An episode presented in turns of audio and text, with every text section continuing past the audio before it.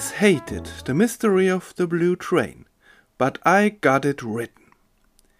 Ich habe der blaue Express immer gehasst, aber ich habe es geschafft, ihn zu schreiben.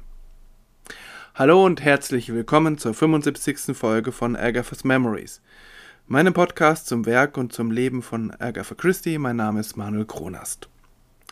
Heute geht es um Agatha Christie's achten Roman, ihren fünften mit Hercule Poirot und um den Roman, den sie wahrscheinlich am meisten gehasst, an dem sie aber auf jeden Fall am längsten geschrieben hat.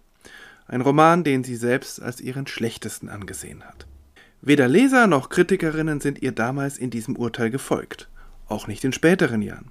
Allerdings ist es auch bei weitem nicht ihr bestes Buch. Insofern vielleicht kein guter Startpunkt, um Agatha Christie kennenzulernen. Dazu ist viel besser der letzte Roman, The Murder of Roger Ackroyd von 1926 geeignet.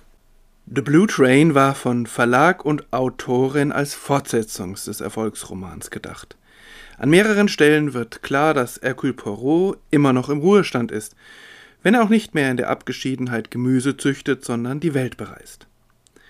Aber dann, Agatha Christie hat schon mit dem Schreiben begonnen, kommen der Tod ihrer Mutter, die Trennung von ihrem Ehemann und ihr eigenes rätselhaftes Verschwinden. Das habe ich in den Folgen 59 und 60 beschrieben. Und dadurch wird das Schreiben eine Qual und zum ersten und letzten Mal in ihrem Leben leidet Agatha Christie unter einer Schreibblockade. Gleichzeitig, so schildert sie das in ihrer Autobiografie, ist das der Punkt, an dem das Schreiben für sie vom Hobby zum Beruf wird. Sie hat nun nicht mehr die Freiheit, den Roman einfach aufzugeben. Früher hätte sie halt einfach aufgehört, hätte was anderes gemacht, den Roman in eine Schublade gesteckt und vielleicht mal für ein, zwei Jahre vergessen, vielleicht nie mehr hervorgeholt. Aber das geht nun nicht mehr. Sie muss sich weiter durchkämpfen, sie braucht das Geld. Während des Zweiten Weltkriegs wird sie deshalb zwei Romane auf Vorrat schreiben, um nie mehr in eine solche Situation zu kommen. Vollendet wird dieser Roman dann schließlich während eines Ferienaufenthalts auf den Kanaren im Februar 1928. Dort ist sie mit ihrer Tochter Rosalind hingefahren. Hier muss ich einfach nochmal ein längeres Zitat aus der Autobiografie bringen, weil es zeigt, wie angespannt Agatha Christie in diesen Wochen ist und vielleicht auch, dass ihre Beziehung zu Rosalind eigentlich ganz normal ist. Denn viele Eltern werden sich darin wiederfinden, auf mich trifft das zumindest zu. Situation. Agatha Christie versucht zu arbeiten und sie versucht Rosalind, damals neun Jahre alt, dazu zu bewegen, sich selbst zu beschäftigen. Look here, Rosalind, I said. You must not interrupt. I've got some work to do. I've got to write another book. Carlo and I are going to be busy for the next hour with that. You must not interrupt. Oh, all right, said Rosalind gloomily and went away. I looked at Carlo sitting there with pencil poised, and I thought and thought and thought, cudgeling my brain. Finally, hesitantly, I began. After a few minutes, I noticed that Rosalind was just across the path, standing there looking at us. What is it, Rosalind? I asked. What do you want? It is half an hour yet, she said. No, it isn't. It's exactly nine minutes. Go away. Oh, all right. And she departed. I resumed my hesitant dictation. Presently, Rosalind was there again. I'll call you when the time is up. It's not up yet. Well, I can stay here, can't I? I can just stand here. I won't interrupt. I suppose you can stand there, I said unwillingly, and I started again but Rosalind's eye upon me had the effect of a Medusa. I felt more strongly than ever that everything I was saying was idiotic. Most of it was, too. I faltered, stammered, hesitated, and repeated myself. Really, how that wretched book ever came to be written, I don't know. Schau mal, Rosalind, sagte ich, du darfst mich nicht unterbrechen. Ich muss ein wenig arbeiten. Ich muss ein weiteres Buch schreiben. Carlo und ich werden für die nächste Stunde damit beschäftigt sein.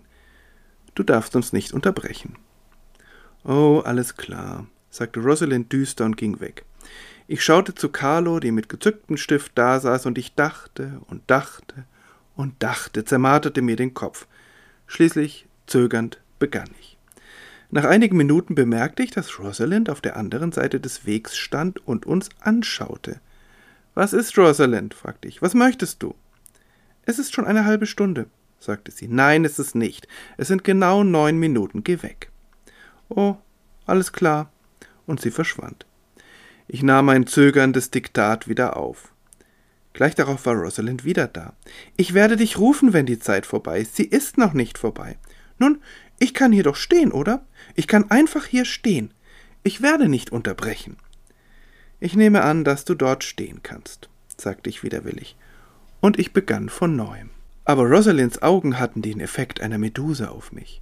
Ich fühlte stärker als je zuvor, dass alles, was ich sagte, idiotisch war. Das meiste war es tatsächlich. Ich stockte, stammelte, zögerte und wiederholte mich. Wirklich, wie dieses verflixte Buch jemals geschrieben wurde, weiß ich nicht. Agatha Christie macht im Rückblick deutlich, dass es eigentlich nicht die Schuld ihrer Tochter ist, sondern die Schuld ihrer Schreibblockade. Deshalb würde ich diese Szene auch nicht als Hinweis auf eine schwierige Mutter-Kind-Beziehung sehen, eher als ein Problem, das im Moment viele Eltern kennen, die im Homeoffice Kinder betreuen müssen. Agatha hat also dieses Buch immer gehasst oder zumindest nie gemocht. Aber natürlich ist ihr Urteil in diesem Punkt nicht sehr objektiv. Auf der anderen Seite merkt man dem Buch die besondere Situation deutlich an. Es ist nicht aus einem Guss, sondern seltsam uneinheitlich. Die einzelnen Bestandteile passen nicht immer zusammen und sind von sehr unterschiedlicher Qualität. Aber anders als Agatha es selbst wahrhaben wollte, enthält es Passagen, Handlungselemente und vor allem Charakterisierungen von sehr hoher Qualität. Ja, leider auch das Gegenteil. Dem Verlag war das übrigens völlig egal. Er kündigt es als Hercule Poirots größten Fall an und veröffentlicht sogar einen völlig abgedrehten Brief aus der Feder des Meisterdetektivs, den natürlich niemals Agatha Christie geschrieben hat. Weil er Poirots Akzent in Schriftform wiedergibt, kann, ich, kann der Brief eigentlich nur so genossen werden und ich zitiere ihn deshalb wörtlich in den Show Notes. Also zusammengefasst, es lohnt sich, dieses Buch zu lesen. Und sei es nur vor dem Hintergrund ihrer damaligen Krise, denn die beeinflusst das Buch auch in Bezug auf die Charaktere. Dazu komme ich später. Nun aber, worum geht es denn eigentlich? Im Kern um einen Mordfall und einen Juwelendiebstahl. Kulisse ist der titelgebende Blaue Express, ein luxuriöser Zug, eine kürzere Ausgabe des berühmten Orient Express, der von Calais an die französische Riviera fuhr, übrigens bis ins 21. Jahrhundert. Seinen Namen bekam er von den tiefblauen Schlafwagen. Der Zug hatte eigentlich nur einen wesentlichen Zweck, nämlich all die reichen Engländerinnen und Engländer an die Riviera zu bringen, ohne dass sie umsteigen mussten. In diesem Zug reisen nun Ruth Kettering, die Tochter eines amerikanischen Millionärs. Sie ist unglücklich verheiratet. Sie bringt ihre Zofe mit. Außerdem befindet sich im Zug ihr Ehemann mit seiner Geliebten, was Ruth aber nicht weiß. Sie macht dagegen im Zug die lose Bekanntschaft mit Catherine Gray, einer Engländerin, die gerade ein beträchtliches Erbe gemacht hat und nun Verwandte an der Riviera besucht. Ebenfalls auf einer Ferienreise, ebenfalls in diesem Zug, ist Hercule Poirot, immer noch offiziell im Ruhestand. Am Morgen, der Zug ist immer noch unterwegs, wird Ruth erwürgt aufgefunden, ihr Gesicht ist grausam verunstaltet. Es sind außerdem drei unglaublich wertvolle Juwelen verschwunden, die Ruth von ihrem Vater geschenkt bekommen hat. Um den Fall aufzuklären, bilden Catherine Gray und Hercule Poirot eine lose Arbeitsgemeinschaft. Es handelt sich hier nicht um ein typisches Holmes-Watson-Verhältnis. Dazu ist Catherine auch viel zu selbstständig. Und der Roman ist gleichzeitig der erste Poirot-Roman, der in der dritten Person geschrieben ist. Das hat Nachteile, aber auch Vorteile. Agatha Christie kann so mehrere Blickwinkel einnehmen und das Geschehen aus der Sichtweise unterschiedlicher Personen schildern. Der mondäne äh, Schauplatz des Blue Train wird aber relativ wenig genutzt. Nur ein geringer Teil des Romans spielt wirklich im Zug und wir lernen nur wenige Gäste kennen, also ganz anders als später beim Mord im Orient Express. Interessanterweise gibt es einige Motive, die in diesem Roman keinen Sinn ergeben, eher lose Enden sind, die dann an das spätere Meisterwerk Mord im Orient Express erinnern. Ansonsten spielt der Roman zunächst in England, in London, ebenso wie in einem kleinen verschlafenen Nest namens St. Mary Mead, Wir erinnern uns in den Kurzgeschichten mit Miss Marple, die ja auch während dieser Zeit veröffentlicht werden, führt Agatha Christie dieses Dorf zum ersten Mal ein. Es gibt aber keine Verbindung. Keine der Personen, die in diesem Roman geschildert werden, tauchen in den Miss Marple-Geschichten und Romanen auf und umgekehrt. Aber in beiden Fällen ist St. Mary Mead ein kleines, verschlafenes Nest irgendwo in der englischen Provinz, bewohnt von einigermaßen skurrilen Bewohnerinnen und Bewohnern, auch sehr liebenswürdigen. Vor allem aber spielt der Roman an der französischen Riviera. Der ganze Hauptteil, die sozusagen die, äh, das zweite und das dritte Drittel ähm, sind hier angesiedelt. In diesen Jahren, ebenso wie in denen vor dem Ersten Weltkrieg, war die Riviera das Winterquartier vieler Engländer der Oberschicht und der oberen Mittelschicht, besonders dieser, denn die Riviera hatte zwei Vorteile. Das gute Wetter, selbstverständlich, in England war es im Winter sehr unwirtlich, vor allem aber waren die Lebenshaltungskosten dort deutlich niedriger als in England. Das, was auch Agatha Christie's Familie vor dem Ersten Weltkrieg gemacht hat, haben wahrscheinlich viele Familien gemacht. Im Winter ihr eigenes Haus vermietet und dann ging es ab an die Riviera und dort lebte man deutlich günstiger und hatte noch das bessere Wetter. Mir ist aufgefallen, dass äh, die Kriminalromane in dieser Zeit, nicht nur die von Agatha Christie, immer wieder die enge Verbindung zwischen England und Frankreich widerspiegeln und auch die Selbstverständlichkeit, mit der sich Engländerinnen und Engländer im anderen Land bewegten. Es gehörte ja auch zum guten Ton, ähm, nicht nur junger Mädchen, sondern auch junger Männer Französisch zu lernen. Agatha Christie ist selbst ja ein gutes Beispiel dafür, sie konnte die Sprache sehr gut. Wenige Monate nach der Veröffentlichung des Romans wird Agatha Christie übrigens sowohl den Blauen Express als auch den Orient Express besteigen und sich auf eine Reise machen, die ihr Leben in gewissem Sinne auch verändern wird. Die Vielzahl von Handlungsorten trägt zwar zu einer gewissen exotischen Atmosphäre bei, sie tut der Handlung aber eigentlich nicht gut. Es entsteht dadurch kein rundes Ganzes und es wirkt ein wenig, als habe Agatha ihre Handlung an der einen oder anderen Stelle noch aufpolstern müssen, also mit noch einem zusätzlichen Schauplatz oder mit noch einem zusätzlichen Nebenstrang. Ich möchte hier auf zwei Kapitel aus dem Anfangsteil des Buches eingehen, die das, finde ich, schlechteste und das Beste dieses Romans illustrieren. Zunächst das erste Kapitel. In den früheren Romanen Agathas waren die ersten Kapitel immer was Besonderes gewesen. Sie führten die wesentlichen Figuren ein, sie erzeugten Spannung oder sie nahmen Personen auf die Schippe, wie das köstliche Eingangskapitel von Murder on the Links, in dem sich Hastings irgendwie ziemlich blamiert. Das Eingangskapitel des Blue Train ist ziemlich schlecht und ja, ich tue mich schwer mit so einem Ratschlag, aber ich finde, man kann es eigentlich auch weglassen. Es enthält eine Szene, die in der Pariser Halbwelt spielt, in der ein ähm, in der Juwelen, die aus irgendeiner zwielichten Quelle kommen, den Besitzer wechseln. Dann gibt es zwei Ganoven, die äh, einen Anschlag verüben, der wird aber vereitelt. Also es ist irgendwie, ähm, ja, es, die, dieses Kapitel ist mit Thriller-Elementen gespickt.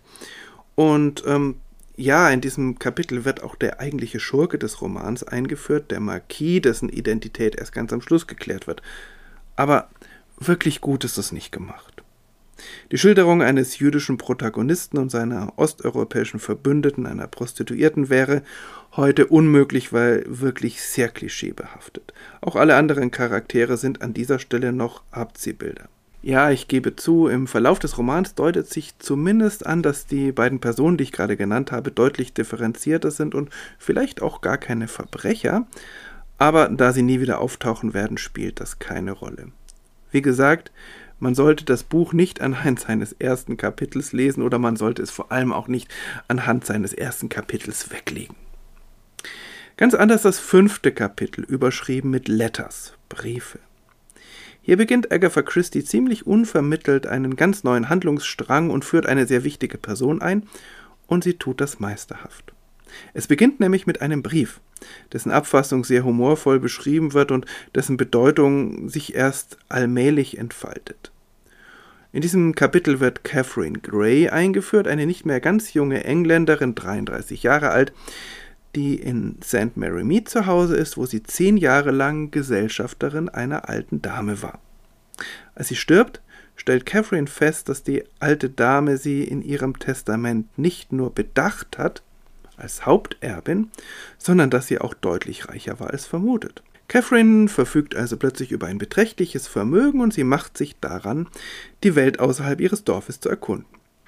Zu Catherine Gray komme ich später noch ausführlicher, aber dieses ganze Kapitel ist so präzise, ironisch, humorvoll geschrieben und es stellt eben diesen Mikrokosmos des Dorfes so deutlich, aber auch liebevoll dar, wie es eigentlich fast nur Agatha Christie kann. Und es kommt auch mit Miss Weiner, die später noch mal eine Rolle spielen wird, eine alte Dame vor, die gut als Variante von Miss Marple durchgehen könnte. Nun stehen solche Kapitel im Roman irgendwie relativ unverbunden nebeneinander und das macht den Roman eben gerade qualitätsmäßig sehr uneinheitlich. Aber auf der anderen Seite gibt es eben genug dieser wunderbaren Kapitel, um den Roman trotzdem lesenswert zu halten. Zu den Charakteren komme ich gleich ausführlicher.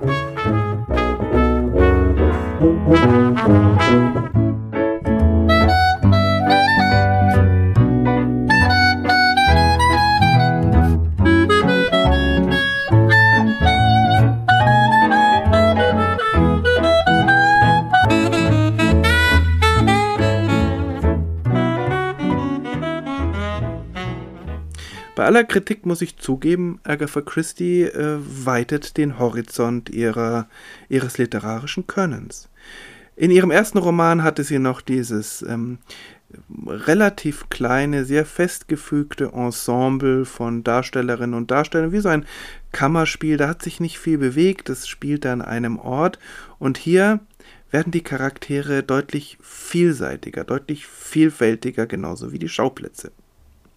Das ist ja etwas, was einen Roman prinzipiell vielfältiger und interessanter machen kann und es gelingt ja auch an einigen Stellen in diesem Roman. Allerdings leidet darunter, das hatte ich ja schon gesagt, die fehlende Geschlossenheit. Ich denke, dass das alles am Entstehungsprozess liegt, dass Agatha Christie manchmal nicht die Muße oder die Konzentration hatte, um ähm, alles nochmal durchzuschauen oder präziser hinzuschauen und Zusammenhänge dann auch zusammenzuknüpfen. Das ändert alles nichts daran, dass die Ausführung des Verbrechens und seine Auflösung clever und überraschend sind, aber ähm, zunächst mal sind es die Charaktere, die interessieren. Aber kommen wir mal zu den einzelnen handelnden Personen. Zunächst einmal ist da natürlich Hercule Poirot, klar, kann nicht anders sein. Allerdings kommt er erst relativ spät ins Spiel, genauer im zehnten Kapitel etwa zu Beginn des zweiten Romandrittels.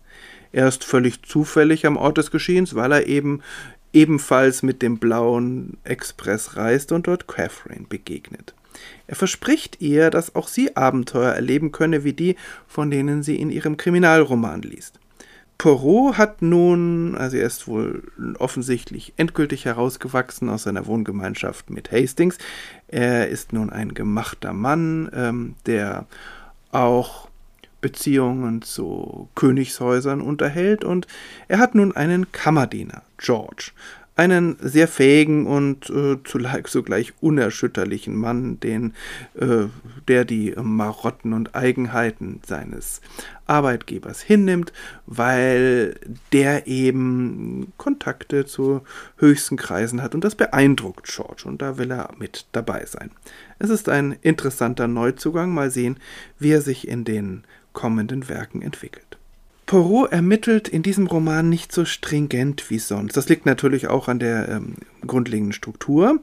Er führt nicht konsequent mit allen Beteiligten Gespräche oder wir haben zumindest nicht Teil daran. Gleichzeitig ist der Anteil der Gespräche höher, in denen er, ja, man könnte fast sagen, Lebenshilfe gibt, in denen er Anteil am Schicksal der Menschen, mit denen es zu tun hat, nimmt.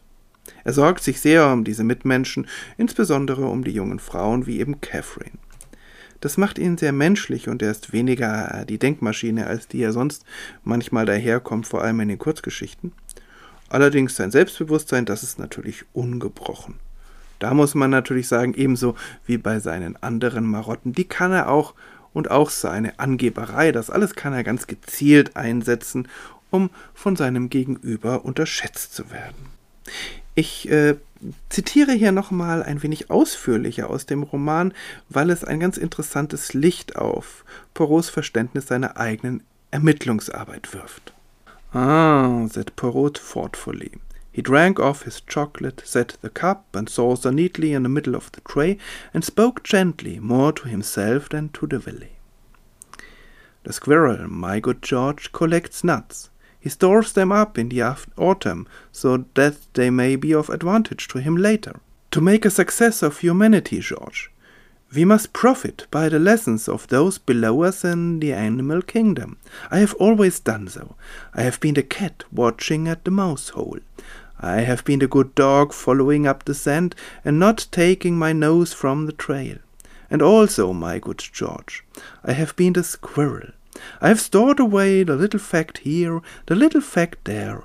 I go now to my store and I take out one particular nut, a nut that I stored away, let me see, seventeen years ago.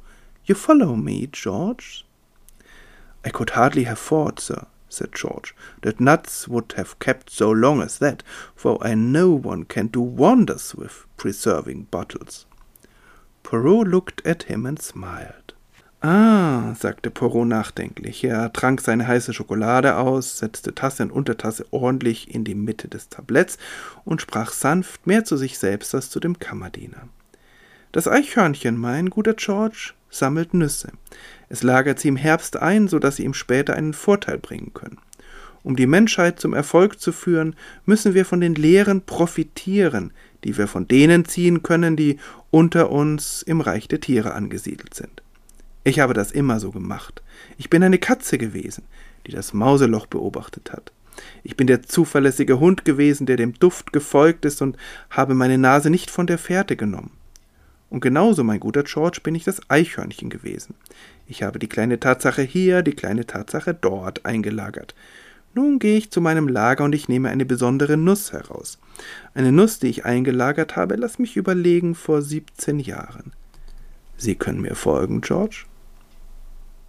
Ich hätte kaum gedacht, sagte George, dass Nüsse sich so lange lagern lassen, obwohl ich weiß, dass man Wunder mit Einmachflaschen vollbringen kann. Poirot sah ihn an und lächelte. Poirots Auflösung am Schluss wirkt etwas zerfasert. Es gibt nicht die geballte Macht einer finalen Szene im Salon, wo er wie ein Zauberkünstler die Lösung aus dem Hut zaubert. Auf der anderen Seite präsentiert Agatha Christie wieder alle Hinweise für uns Leserinnen und Leser deutlich sichtbar. Das ganz wesentliche Rätsel, warum denn das Gesicht des Mordopfers so verunstaltet wurde, wird höchst zufriedenstellend und sehr clever aufgelöst. Nun zu Catherine Gray. Sie ist ein unüblicher Watson.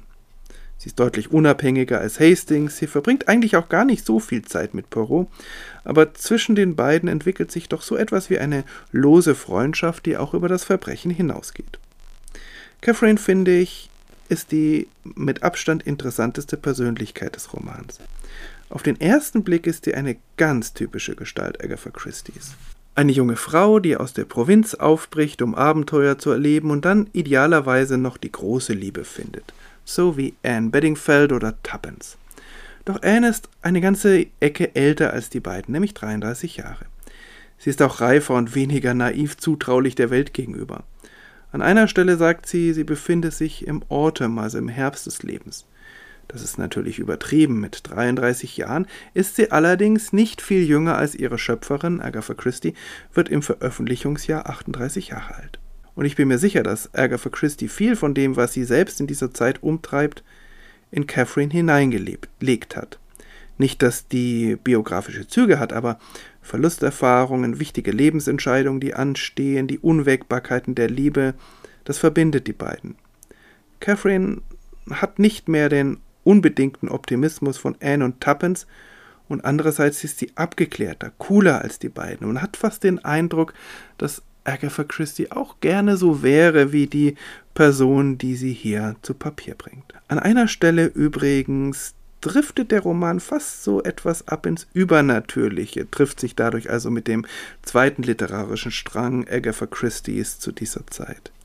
denn da hat Catherine eine Erscheinung des Mordopfers und das dringende Gefühl, dass Ruth ihr etwas sagen will. Ruth Kettering ist so etwas wie das Gegenstück von Catherine. Sie ist vom Leben unglaublich begünstigt und hat gerade von ihrem Vater drei der wertvollsten Juwelen der Welt geschenkt bekommen. Sie hat von ihm außerdem Tatkraft, Durchsetzungsvermögen und Eigensinn geerbt. Aber glücklich ist sie nicht. Am Anfang erscheint sie als ein Opfer ihres lieblosen Ehemanns, im Verlauf des Romans stellt sich das alles deutlich differenzierter dar. Gleichzeitig ist sie unglaublich naiv und hält auch an Irrwegen beharrlich fest, also sie ist ein Dickkopf auch im negativen Sinn.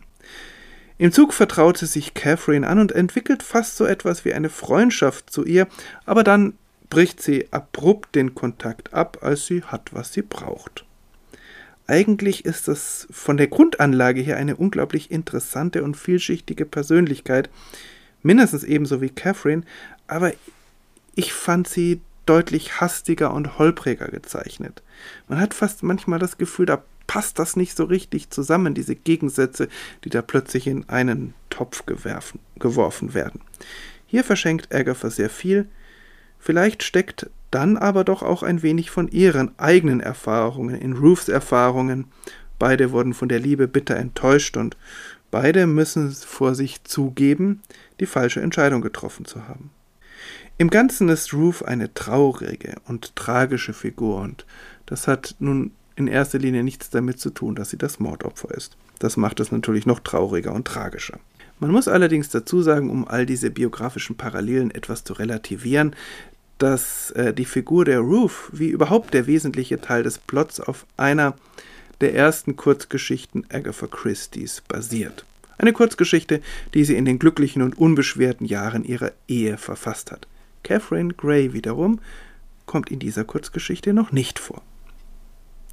Ähnlich wie bei Ruth verhält es sich bei ihrem Ehemann Derek Kettering. Er ist ein ähnlich differenzierter Charakter, aber Agatha gelingt es hier noch weniger, diese Differenziertheit glaubwürdig zu schildern.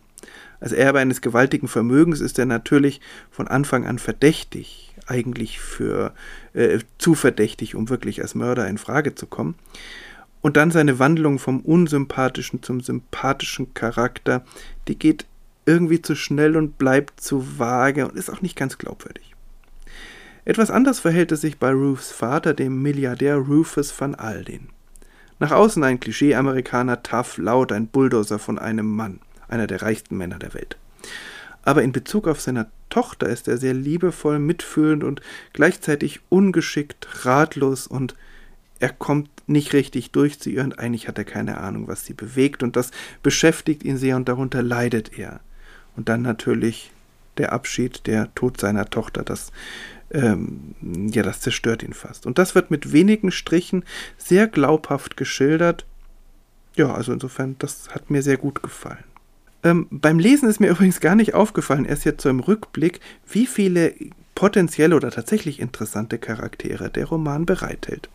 Da gibt es noch Richard Knighton, das ist der Sekretär von Rufus van Aldin, etwas schüchtern und gleichzeitig charmant und gewieft. Ebenso wie Derek Kettering verliebt er sich in Catherine. Oder dann Lennox Templin, die Tochter der Cousine Catherines, die sie an der Riviera besucht. Lennox Mutter, Lady Templin, ist eine berechnende Frau der High Society, die mit Geldproblemen kämpft, weil sie einen sehr luxuriösen Lebenswandel hat ähm, und die alles daran setzt, um ihre Mitmenschen dafür einzuspannen, ihre eigenen Geldprobleme zu lösen. Natürlich ist sie irgendwie auch hinter Catherines Geld her. Lennox, ihre Tochter, ist ein unscheinbarer Teenager, gelegentlich wird sie direkt hässlich genannt, sie hat aber eine scharfe Beobachtungsgabe und ein großes Herz. Sie und Catherine freunden sich an und auch mit hm, Hercule Poirot verbindet sie dann eine besondere Beziehung. Eher am Rand, aber keine unwesentliche Rolle spielen der griechische Hehler Demetrios Papapoulos und seine Tochter Sia. Beide kommen schon im ersten Kapitel vor, dann nochmal auf jeden Fall am, im vorletzten Kapitel und an einer wichtigen Stelle innerhalb des Romans. Papapoulos und Poirot sind gut bekannt, wenn nicht befreundet, obwohl der Hehler immer mindestens am Rand der Legalität agiert. Das Besondere an ihm, an seiner Darstellung, ist, dass nur an einer winzigen Stelle erwähnt wird, dass er dem jüdischen Glauben angehört. Besonders deshalb, weil es ansonsten keine Hinweise darauf gibt, weder in Bezug auf sein Aussehen noch auf seine Kleidung oder seinen Charakter. Es erwähnt auch niemand. Er wird in der Regel als Grieche bezeichnet. Das ist eher untypisch für die Frühzeit Agathas, die ja doch gelegentlich mit antisemitischen Klischees spielt. Das erste Kapitel dieses Romans ist leider auch ein Beispiel dafür. Und in diesem Kapitel kommen ja auch dieser russische ähm, Jude vor, der ja sehr unsympathisch geschildert wird. Aber auch äh, Papapoulos, wo an dieser Stelle noch völlig unklar ist oder äh, gar nicht klar ist, dass er, ein, äh, dass er auch dem jüdischen Glauben angehört. In seinem Fall wird eben der jüdische Glaube nicht nur kaum erwähnt, sondern begründet auch einen positiven Charakterzug, die seinem Ganzen eher zwielichten Gestalt. Es ist ein Beispiel dafür, dass Agatha Christie mehr kann, als Klischees über Menschen jüdischen Glaubens hm, zu beschreiben, sondern dass sie auch sie so schildern kann, wie sie sich selbst wahrscheinlich gesehen haben, als ganz normale Mitglieder der Gesellschaft mit Stärken und Schwächen. Ich könnte nur noch etliche andere Charaktere ähm, anführen, zum Beispiel die geliebte Derricks, dieses, das ist nur wirklich eine sehr übertriebene, klischeehafte Tänzerin. Ich erwähne jedoch hier nur noch einen, Mr. Goby, ein Privatdetektiv. Er ist beauftragt von Van Aldin, um Argumente im Scheidungsverfahren gegen Derek Kettering auszugraben.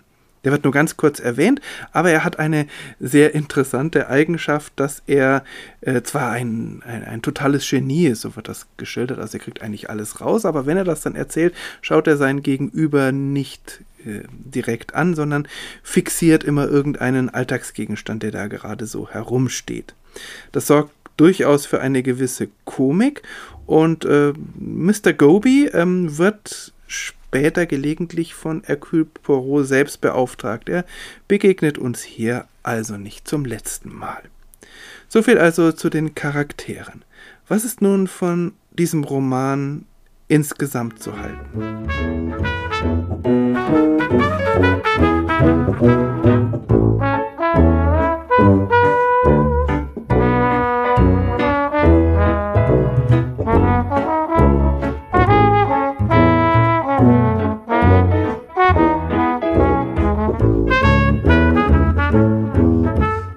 Der Roman ist ganz sicher nicht schlecht, egal was Agatha Christie davon denkt. Er ist aber auch kein Meisterwerk.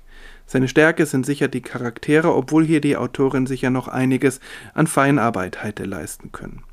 Agatha Christie führt uns an eine Vielzahl unterschiedlichster Schauplätze und sie tut einiges dafür, die jeweilige Atmosphäre einzufangen. Das gelingt manchmal, manchmal gar nicht. Vielleicht ist es nur mein Problem, aber ich freue mich, wenn sie sich nicht allzu viel in der Unterwelt bewegt, zumindest nicht äh, in dem, was sie als Unterwelt versteht und zumindest nicht, wenn es eigentlich ernst gemeint sein soll.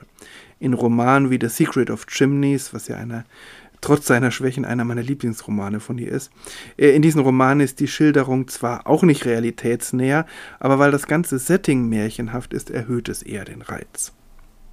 Also wie gesagt, deshalb mein vielleicht etwas striktes Verdikt in Bezug auf das erste Kapitel, dass man es eigentlich auch weglassen kann. Das Verbrechen selbst, also der Mord und auch der Juwelenraub, ist ausgeklügelt. Und wie so oft stellt sich allerdings hier die Frage, ob es nicht zu ausgeklügelt ist. Wahrscheinlich wäre der Diebstahl der Juwelen auch ohne Mord möglich gewesen und vielleicht wäre auch der Mord möglich gewesen ohne diese unnötige Brutalität, dass das Gesicht verunstaltet werden musste oder ähm, überhaupt diese ganze, ähm, diese ganze Komplexität, die da aufgefahren wird. Die eine Antwort wäre, die schuldige Person ist ebenso. Es ist eben eine Person, die auf der einen Seite eine gewalttätige Ader hat, auf der anderen Seite eben äh, den Hang zu komplexen ähm, Verbrechensszenarien. Natürlich könnten wir auch hinzufügen, Agatha Christie war ebenso oder dieses Genre des Detektivromans ist ebenso. Wahrscheinlich hätte die Mehrzahl der Verbrechen in Kriminalromanen weniger ausgeklügelt, mindestens genauso gut funktioniert aber dadurch wäre das Vergnügen für uns Leserinnen und Leser eben auch geringer gewesen. Denn je ausgeklügelter, auch je übertrieben ausgeklügelter das Verbrechen ist, desto ähm, ja, desto ausgeklügelter eben auch die Auflösung und eben desto größer das Lesevergnügen. Zumindest ähm, empfinde ich das so. John Goddard hat diesen Roman wie alle Romane Agatha Christie's im goldenen Zeitalter auseinandergenommen und seine Rätsel auf Logik und Plausibilität abgeklopft. Der Literaturhinweis, den findet man auch in den Show Notes. Er hat bis jetzt zwei Bücher geschrieben, eins für, über Poirot, so die Fälle bis ähm, irgendwie Anfang der 40er und das zweite, äh, alle übrigen Bücher in dieser Zeit, äh, Kriminalromane. Diese beiden Bücher kann ich sehr empfehlen. Die sind leider allerdings nur auf Englisch erhältlich und auch da nicht leicht. Und natürlich wird da gnadenlos gespoilert. Also da wird überhaupt gar kein nicht der Versuch gemacht, irgendetwas ähm, zu verschleiern. Aber es geht ja auch gar nicht anders. Wenn man die Puzzle auseinandernehmen will, die Rätsel, dann muss man sie eben auch darstellen. Goddard merkt tatsächlich an, dass Poirot an einigen Stellen unsauber ermittelt, dass sie manchmal der Zufall in die Hände spielt und dass Agatha auch Indizien einführt, die völlig in der Luft hängen bleiben. Indizien, die, auf die dann nicht einmal mehr Bezug genommen wird und bei denen man sich vielleicht vorstellen kann, was es gesollt hat, aber manchmal auch nicht. Ich denke, das ist die Folge der Entstehung des Romans, dass sie das tatsächlich so gemacht hat, so ein bisschen ähm, ja immer wieder was dazugefügt hat, so ein Zwiebelmuster. Dann hat sie hier noch was äh, ergänzt und dort noch was ergänzt und irgendwann vielleicht tatsächlich ein bisschen den Überblick über alle Indizien verloren und dann hingen einige Indizien oder hängen sie heute noch in der Luft, aber äh, das spielt ja eigentlich gar keine Rolle. Es spielt auch deshalb keine Rolle, weil die Lösung selbst wasserdicht ist und ob diese Indizien nun da sind oder nicht, ist egal. Sie tragen natürlich noch ein bisschen zur Vernebelung bei und helfen in diesem Sinn der Autorin, unsere, uns als Leserinnen und Leser in die Irre zu führen. Wie immer macht sich Goddard unglaubliche Mühe, jedes auch noch so kleine Indiz, Egger für uns präsentiert, zu finden und auszuwerten. Und er kommt zu dem nachvollziehbaren Schluss, das, dem würde ich auch zustimmen, dass trotz einiger Unsauberkeiten Agatha Christie uns ausreichend Indizien an die Hand gibt, um selbst auf die Lösung zu kommen. Und dass sie uns gleichzeitig genug Sand in die Augen streut, um dann doch überrascht zu sein. Und auch in diesem Fall lohnt es sich wieder zurückzugehen und wieder nachzulesen und dann, ja, doch das Gefühl zu haben, ach Mensch, eigentlich ganz logisch. Hätte ich nur genauer hingeschaut. Insofern wirklich ein echter Agatha Christie, nicht nur was die Charakterisierung betrifft, sondern auch was den Detektivpart betrifft. Und so ist mein Fazit, ja, wenn doch nur. The Mystery of the Blue Train hat alle Anlagen zu einem richtig guten Kriminalroman. Dass er es nicht ist, liegt an seiner Entstehungsgeschichte. Vielleicht gibt die Handlung nicht genug her für einen Kriminalroman, sie ist schließlich aus einer Kurzgeschichte entstanden. Vielleicht. Aber ich glaube, wenn Agatha Christie in, im Vollbesitz ihrer Kräfte gewesen wäre, wenn sie sich kürzer hätte konzentrieren können, hätte sie daraus eben was ganz Besonderes gemacht. So enthält der Roman manches Ärgerliche, aber doch auch genug Lohnendes, um ihn mit Freude zu lesen. So habe ich es auch nicht bereut, ihn mir nochmal vorgenommen zu haben. Agatha Christie wird ihrem belgischen Detektiv nun vier Jahre Zeit bis zu seinem nächsten Roman lassen. Der ist dann aber wirklich wieder ein Meisterwerk. 1928 macht sie erstmal mit Kurzgeschichten seiner bald größten Konkurrentin weiter, Miss Jane Marple. Doch dazu mehr in den nächsten Folgen. Bis dahin, danke fürs Zuhören, schön, dass Sie dabei waren, schön, dass ihr dabei wart und alles Gute.